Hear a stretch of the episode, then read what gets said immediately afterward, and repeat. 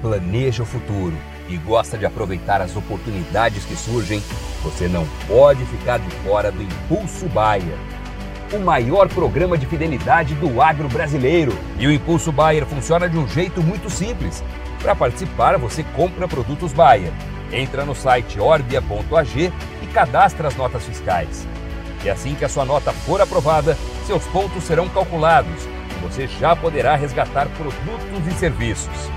Também a partir do cadastro das notas fiscais, você junta impulsos que vão determinar o seu número de estrelas. Você pode ser cliente de uma a cinco estrelas.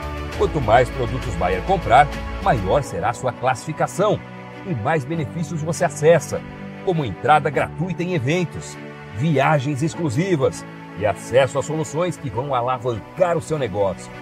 Saiba mais em agrobaia.com.br barra impulso traço baia. É o Impulso Baia, impulsionando você para o futuro.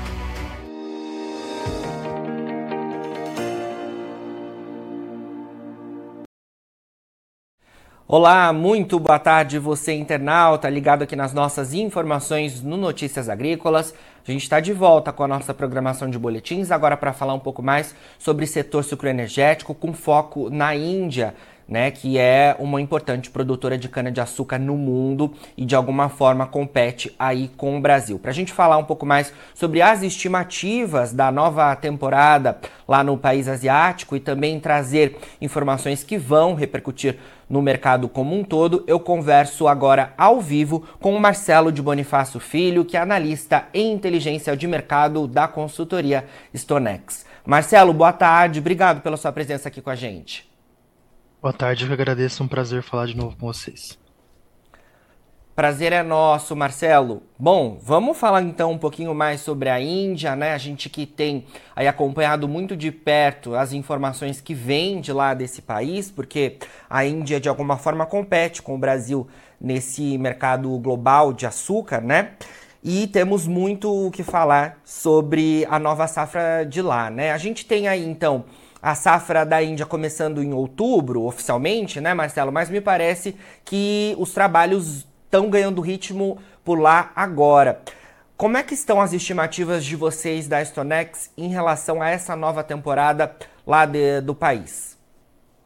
É, então, como você mesmo mencionou, né, teoricamente a safra, né, em termos de calendário, já começa em outubro. Na Índia, mais ou menos na segunda metade do mês que as usinas vão iniciar a safra, então isso já em algumas regiões tiveram um início normal, mas em poucas regiões, né? Se a gente for observar a Índia como um todo, o sul, né, a região sul da Índia, onde estão os estados de Maharashtra e de Karnataka, que foram estados mais afetados pela ausência de chuvas, né, pelo menor nível de chuvas, por assim dizer. Nesse ano, eles ainda estão com um início um pouco atrasado, começando mais na primeira semana de novembro, mas com o Uttar Pradesh, né, que é o, que é o estado mais ao norte, que, que foi menos afetado pelo clima, já com uma moagem ali iniciando na segunda metade de outubro, dentro do normal. Então, né, em termos de expectativas iniciais e de é, né, do próprio início da safra, ela corre do jeito que a gente estava esperando mesmo, com né, a quebra, possível quebra até o final da safra com uma possibilidade bem grande de acontecer, né? Então, a gente deve ter uma quebra de produtividade, menor área colhida de cana, né? E isso pode vir, né, uma moagem ali de cerca de 300 milhões de toneladas até o final da temporada 23-24, né, que começou agora, que é uma quebra já ali de um pouco mais de 30 milhões em relação ao fechamento da safra anterior, com uma consequência, sim, né, de um açúcar que fechou 22-23 32,8 milhões de toneladas, né? Ainda é um dado que não tem o seu fechamento oficial pela ISMA, mas que a gente, né, nossa estimativa também. E para 23, 24, por outro lado, com uma projeção aí de uma quebra para 30 milhões de toneladas. Para 23, 24, consequência, assim, de uma, né, dessa cana que vai ter uma menor disponibilidade por conta do clima e por conta dessa questão de uma safra atrasada no sul, é, indefinições ainda, né, sobre do quanto vai ser desviado para etanol. Então, uma coisa que, no geral, a gente deve ter menos cana, menos açúcar, e o mercado já tem refletido isso desde o final do ano passado. e ainda mais agora, né, com, com esse início bem intencionado de, de safra internacional. Certo. Marcelo, é, então o clima, né, como você trouxe, é um fator que deve fortemente impactar a safra na Índia, né?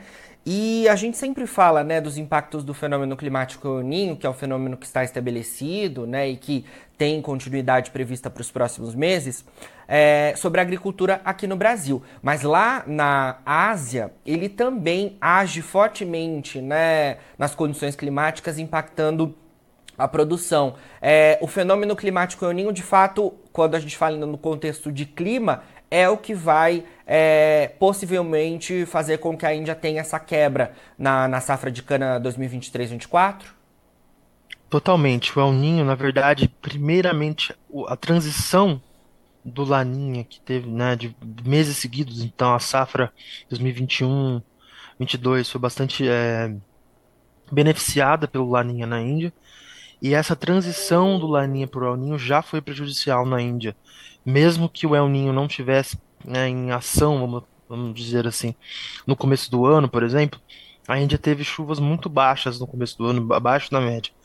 Não são períodos que se, se chove, né, costumeiramente, são períodos menos chuvosos, mas já choveu abaixo da média.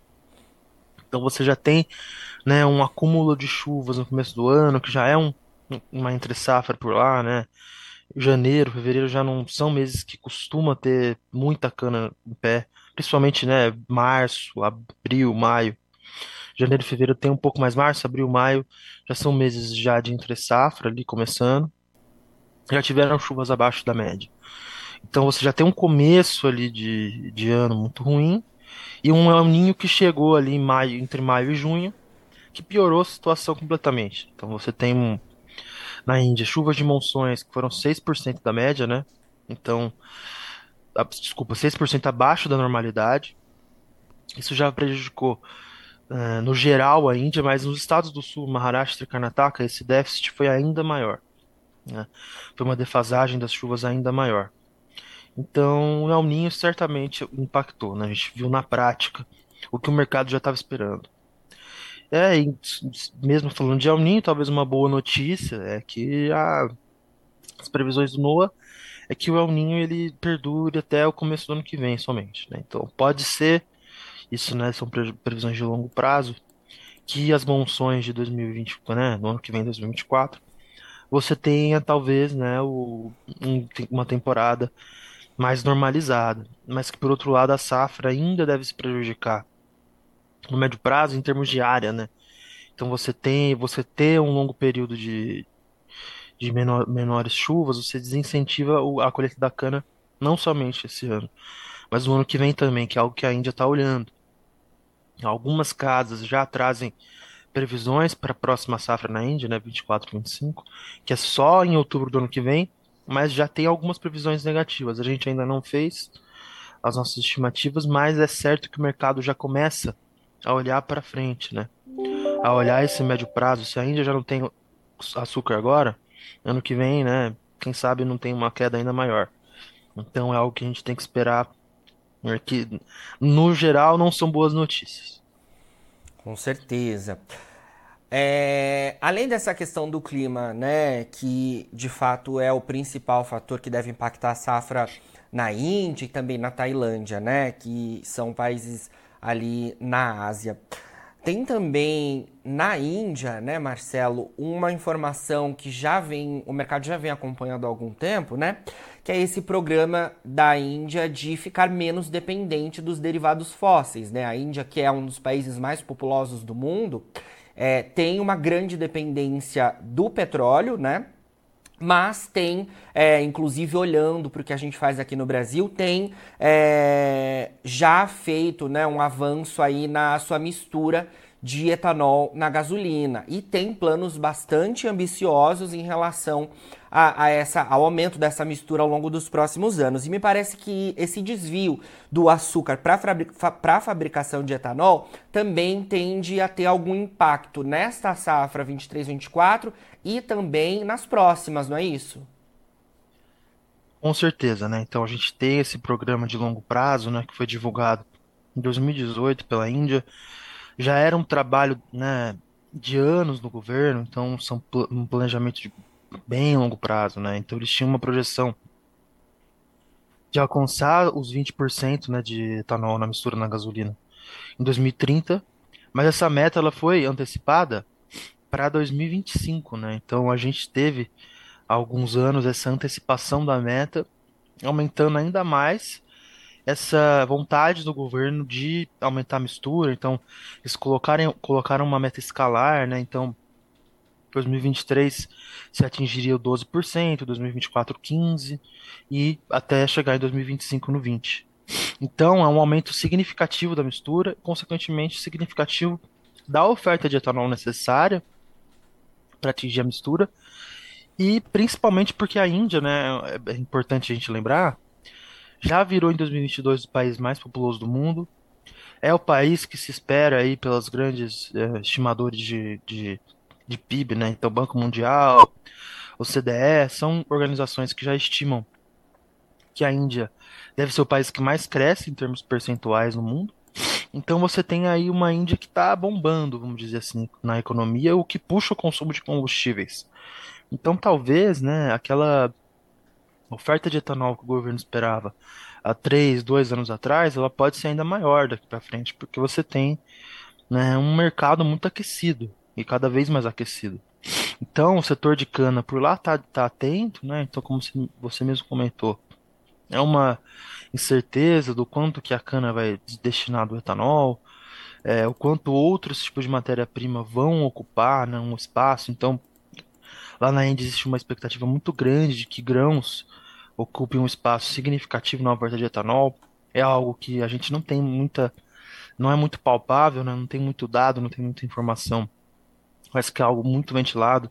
Eles têm uma grande produção de milho, eles têm produção, né, o maior produtor de arroz do mundo, mas ao mesmo tempo isso compete né, com uma questão que é elementar, que é a segurança alimentar, né, que é a questão né, também que precisa se alimentar uma população de mais de 1,4 bilhão de pessoas.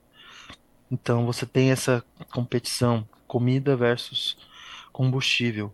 Então é uma, um tema que o mercado de açúcar precisa estar tá atento, porque o etanol vai desviar da produção de açúcar e do, da exportação, né? Por mais que a Índia não esteja exportando, o etanol certamente só agrava essa situação, né? Então, claro que uma safra de quebra, você não, o problema não vai ser o etanol para o açúcar, vai ser o clima, né? independentemente do etanol. Mas por outro lado, né, se você tem uma safra boa, o que o governo vai fazer? Vai desviar mais para o etanol e segurar a exportação a exportação está remunerando super bem, não somente para o Brasil, né, para todos os produtores, mas a Índia não pode exportar, então são uma série de, de variáveis e fatores que estão interligados e agora o etanol, com esse crescimento né, para 2024 para 15% de mistura, deve ser um fator ainda mais elementar. Para 2023 2024, a gente pode ter até, por exemplo, um desvio menor, mesmo que a, né, como, como eu mencionei, a mistura de 15% em 2024 seja uma meta, a gente já tem alguns estados, por exemplo, Karnataka, né, um dos executivos do governo do estado, já mencionou que o desvio no estado do açúcar por etanol pode ser menor. Maharashtra pode ser menor justamente por conta do clima, né? Então, o clima agora está sendo determinante. O governo talvez não esperava que esses ciclos de El Niño e Laninha iam afetar tanto a safra de cana. Então é um país que vai ter que correr atrás em 2024, certamente para essa oferta de etanol. E o mercado de açúcar ele tem que estar 100% ligado, porque vai afetar ali no final a conta final de produção, né, e consequentemente do saldo, né, que é o que interessa em termos de preço. Com certeza, é justamente nisso que eu entro, né, Marcelo, porque é, quero saber duas questões com você. É, o Brasil está preparado para suprir né, essa parte da, da demanda né, que seria utilizada da oferta da Índia é, no mercado global. A gente tem uma safra positiva né, no Brasil, então é, queria saber na sua visão se o Brasil está preparado para isso, como é que fica em outros anos, né, se a gente também já está se planejando para isso, porque de fato a Índia vai deixar de ofertar uma parcela bastante importante né, é, de açúcar no mercado global.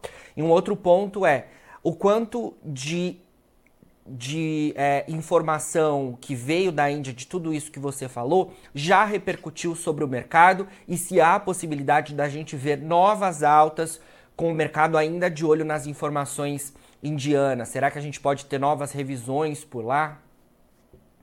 É, então, é uma coisa muito importante que a gente tem olhado muito e que é uma, né, uma pergunta, talvez não do milhão, mas talvez nos 100 mil ali, que é se o mercado já precificou toda a Índia, né? Certo. Vamos dizer assim. Se o mercado ele já. O que, que o mercado está esperando? 30 milhões, 29, 28? Porque você tem também uma questão que a Índia vai esbarrar, quanto maior for a quebra, ela vai esbarrar na produção nacional. Não é esperado que a Índia vá produzir, por exemplo, menos do que consome, né? Isso não é pelos níveis de moagem esperado. Isso é muito difícil que aconteça, né? Então você tem ali, caso a gente entende que caso isso seja crítico no médio prazo, eles vão tirar mesmo do etanol. Não é interessante para eles importar açúcar porque o açúcar está muito caro. Então esse é um fator, né? Primeiro fator. O segundo fator é que a Índia ela tem né, é, diversas leis de exportação. Então, é, vai estar tá zerada a exportação? Vai zerada a exportação na próxima safra? Alguns analistas dizem que a Índia pode exportar 1, 2 milhões. Fato é que do, outros problemas ao redor do mundo estão juntos né, com a Índia. Então, uma tempestade perfeita. A gente tem agora, você mesmo mencionou a capacidade do Brasil. As últimas semanas, né, em outubro, por exemplo, as chuvas muito acima do normal nos portos, né? Não somente em Santos, mas em Paranaguá, que também é um porto que tem ganhado importância, não tem tanta importância quanto o Santos, quanto o Santos, né? Mas é um porto que também está atolado ali de fila de navio. Então os navios não estão conseguindo sair, filas de espera para nomear o um navio. Então o navio sendo nomeado agora, no começo de novembro, para ser embarcado só em, no segundo semana de, de dezembro, terceira semana de dezembro. Então são desafios para o mercado global que vão se acumulando e a gente está, vamos dizer, numa base de preço que já é muito alto. Então estoques que já estão muito limitados, que a cada notícia é, negativa ele tem trazido, digamos, argumentos para subida, mas é aquela coisa, o que o mercado já precificou. Né?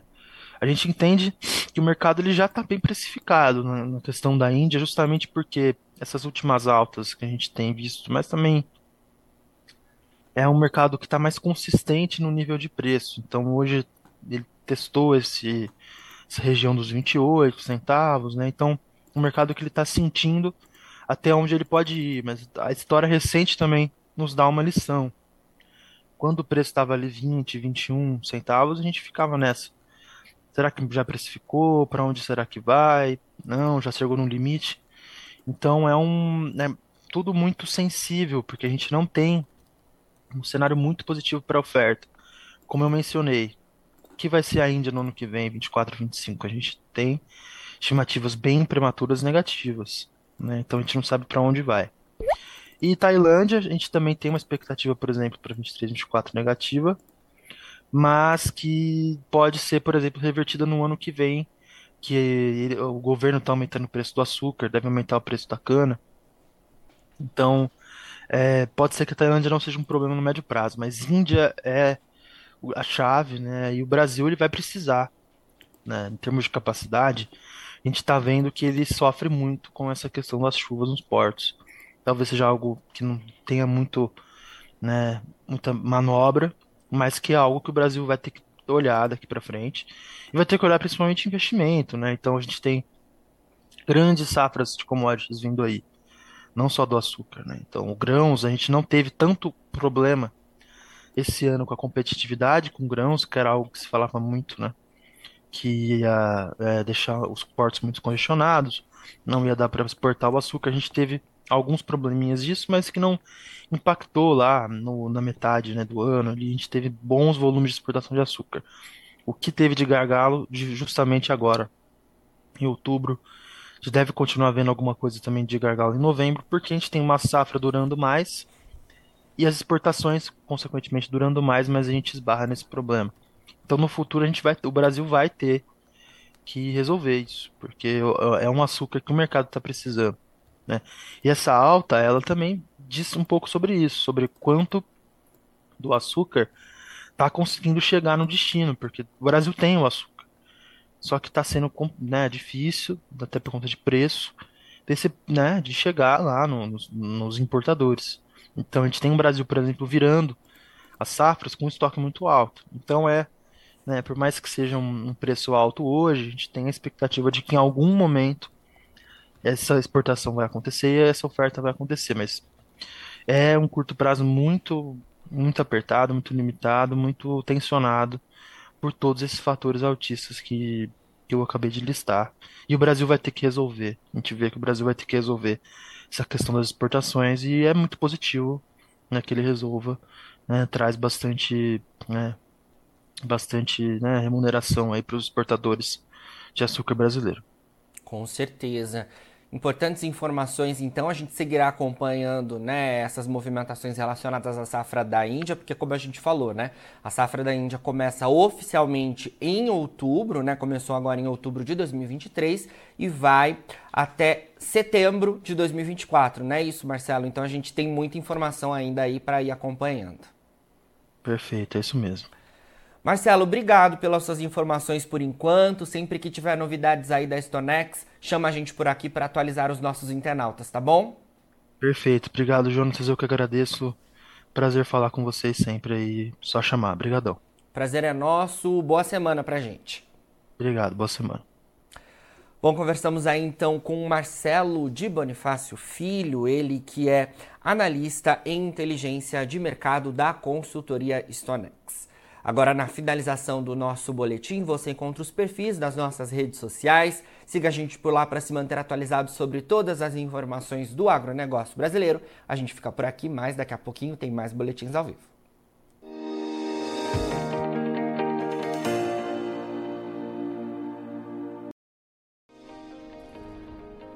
Inscreva em nossas mídias sociais no Facebook Notícias Agrícolas, no Instagram arroba Notícias Agrícolas e no nosso Twitter arroba Notiagre. E para não perder nenhum vídeo, não se esqueça de nos acompanhar no YouTube e na Twitch Notícias Agrícolas Oficial.